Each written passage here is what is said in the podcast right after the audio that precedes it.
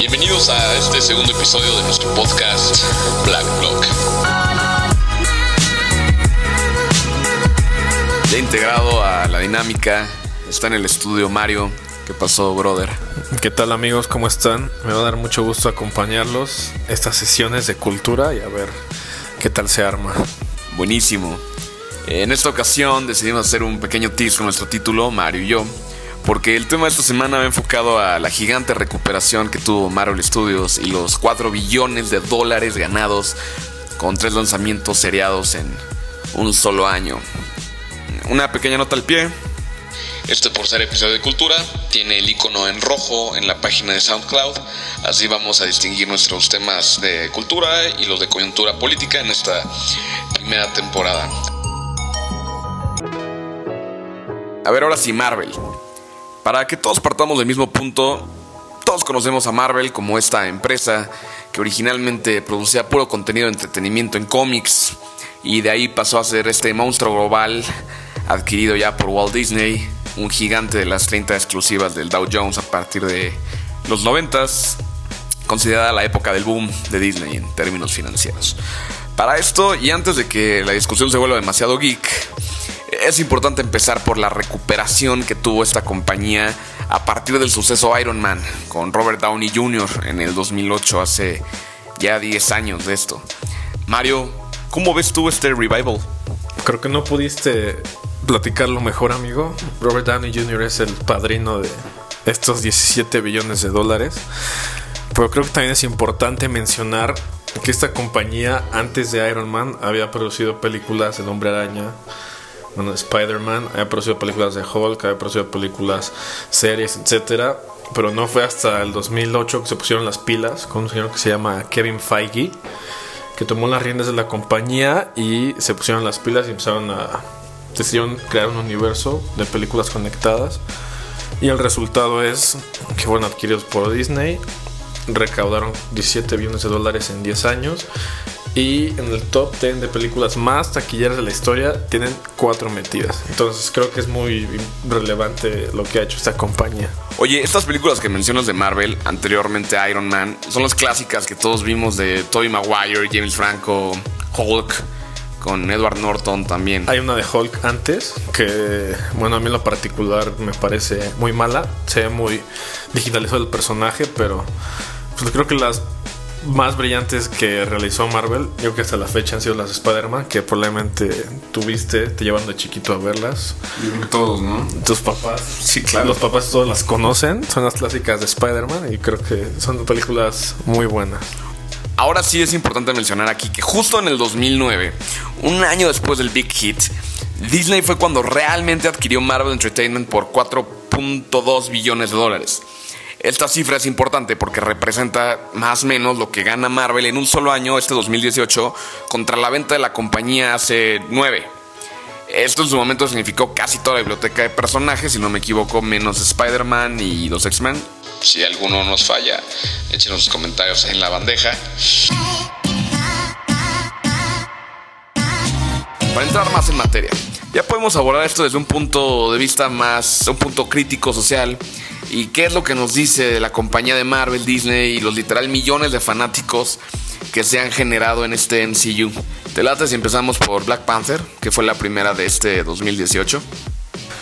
Sí, vaya, creo que lo mencionaste muy bien. Es un tema muy interesante esta película. Fue una apuesta muy arriesgada, creo yo, que decidieron hacer.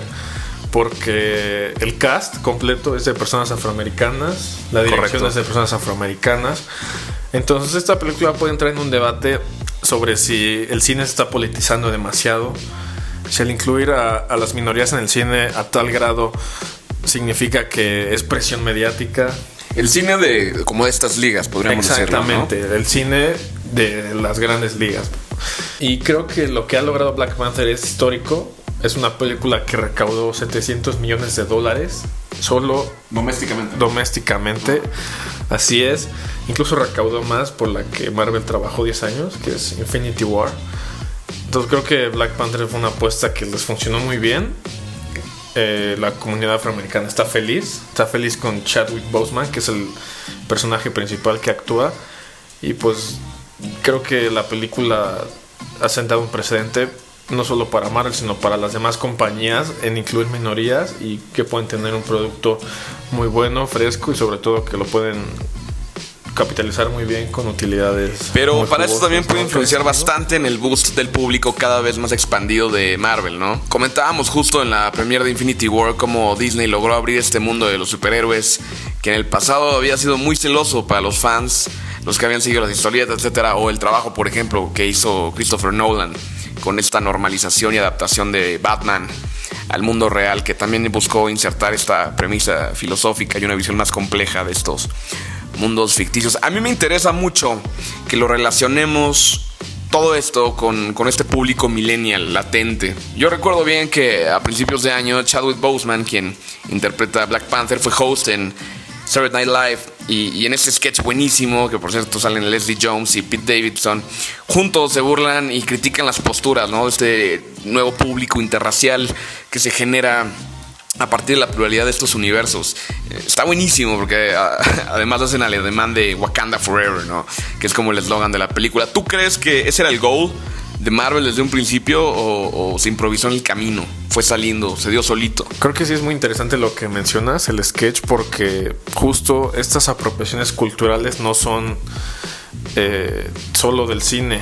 Las estamos viendo también en la música y creo que ahí es el fenómeno donde está más, donde se puede percibir más. Incluso en el mismo soundtrack, ¿no? De Black Panther, donde hay muchísimos MCs de hip hop y rap ya bien involucrados en el score de estas producciones, que ya no es nada más como esta narración musical, ¿no? A, la John Williams, sino que ya tiene un poquito más de influencia externa, de letra, conceptos musicales medio enredados y como sea, ya dejan ahí una expresión musical que sobrepasa el tema central de la película o, o en su mejor escenario lo complementa.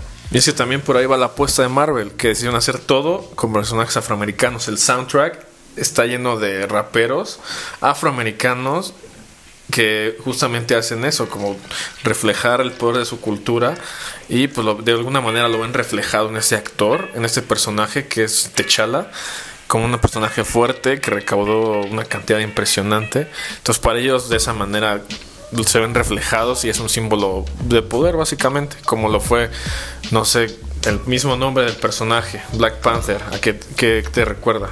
El, movimiento de, lucha de los 60, el movimiento de los derechos civiles en Estados Unidos y ellos lo han sabido capitalizar muy bien. Obviamente no sé si la idea de Marvel era lograr esto en la cultura, pero para ellos en términos de su universo y en términos de utilidades, pues cumplieron su objetivo. A ver, vamos a dar un brinco de Black Panther, esta película que se liga con Infinity War, que es una película, por cierto, 10 years in the making. Después sale Ant-Man el pasado julio, y justo partiendo de ahí, en este argumento central de la película de eh, la damisela en peligro, ¿no? Que van a salvar del reino cuántico. ¿Cómo ves que en ninguna de estas tres películas hay un rol predominante femenino? digo, tal vez Scarlett Johansson en los Avengers o Wasp, ¿no? En Ant-Man y este tease de, de, su hija en, en, un futuro. ¿Qué le dice esto a la base que consume y pone estas películas en ese lugar? Porque justamente estamos viendo y platicando de esta preocupación bastante acentuada que tiene Disney en general de llegar a las minorías, pero no es hasta que no alcanzan cierto grado de popularidad o de presencia en el mercado que ya se pueden aventar a hacer statements de ese tamaño como Capitán Marvel que sale ya en seis meses. Sí, de hecho, no sé si te has dado cuenta tú, pero en redes hay mucho descontento. Creo que está muy polarizada la opinión respecto a la película que viene que mencionas, Captain Marvel, porque hay fans que están altamente preocupados de que una mujer vaya a derrotar al villano por el que trabajaron 10 años. Y aparte Captain Marvel es el superhéroe más poderoso de todo el MCU, ¿no? Exactamente. Y también el que lo presente en estas épocas también le generó críticas a la compañía de que están volviendo muy friendly, con, no solo con, con los niños, sino que también están tratando de enfrentar los problemas de Hollywood y quieren politizar mucho las películas. Eso es lo que dicen las críticas respecto a introducir un personaje de mujer y hacerlo el más fuerte y el tema de Black Panther. Es otra apuesta muy arriesgada, pero creo que con lo que ha hecho Wonder Woman y con el presente que tenemos, creo que le va a ir muy bien a la película. Justo. Yo creo que esta agenda de género que está tomando Hollywood tiene enormes posibilidades de globalizarse por la influencia de estas casas productoras. Ahorita hablábamos que el año pasado Wonder Woman del, del DCU, que es la, la competencia, Across the Street, se echó solita 800 millones de dólares en taquilla. Eso se puede considerar un buen warm-up para Marvel el año que, entra. Desde mi punto de vista, sí. Yo estoy emocionado por la película. Creo que siguen la línea muy bien. Pero una parte de mí está preocupada de que vayan a introducir al personaje como muy fuerte y vayan a quitarle crédito a los otros personajes. Y solo por el hecho de que quieran, no sé, quedar bien con ciertos sectores de Hollywood y de, del gremio también y de la sociedad, nos introduzcan este personaje de esa forma tan fuerte y derrote al villano. Pero yo creo que Marvel ha hecho muy bien su trabajo, creo que ha mantenido su independencia de Disney, porque Disney también ha tenido sus detallitos en el pasado sobre temas sociales. No, y que influye impresionantemente. Lo podemos ver con la entrada de Ryan Johnson hace un año en The Last Jedi de, de Star Wars. Ya cómo cambia la narrativa, ¿no? Estas líneas argumentativas que ya son infantilizadas hasta cierto punto para cumplir con ciertos criterios de la Walt Disney Company.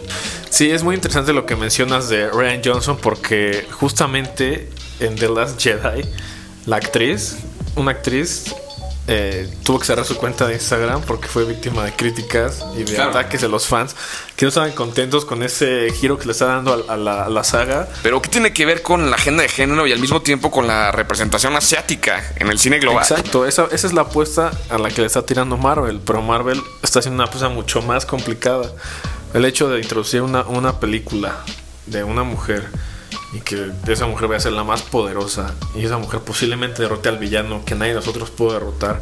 Es muy arriesgado para el público y para los fans de Hueso Colorado que pues ellos quieren que un Iron Man, un Capitán América derrote al villano, pero el hecho de que vengan y les metan en la cara un personaje nuevo y derrote a- al villano, independientemente de que si sea hombre o mujer, creo que eso Claro, porque también es muy pronto. Estamos hablando de que Captain Marvel sale en marzo del año que viene y en mayo ya está la entrega de los Avengers 4, que es donde ella tomaría este poder sobre el MCU.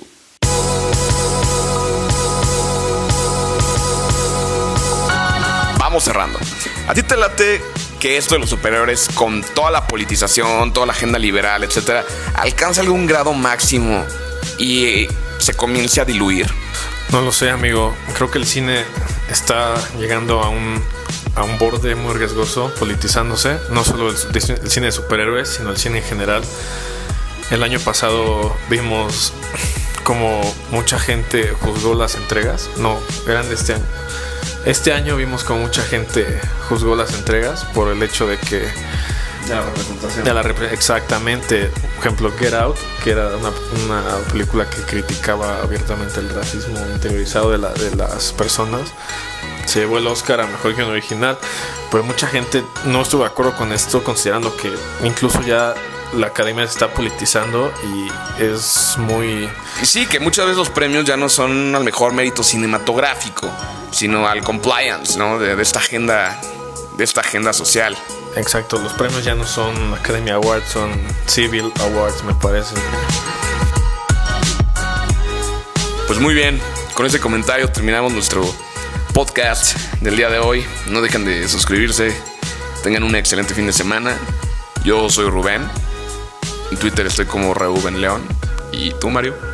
Yo soy en Twitter como arroba MEPT, MEPT, dos veces, MEPT, MEPT, por si quieren atacarme ahí y, con- Es un buen espacio para y con- y contradecir deliberar. todo lo que dije en este espacio, pero esperamos sean comentarios positivos. Eso es todo hoy. Esto es Black Block. Nos escuchamos el próximo viernes.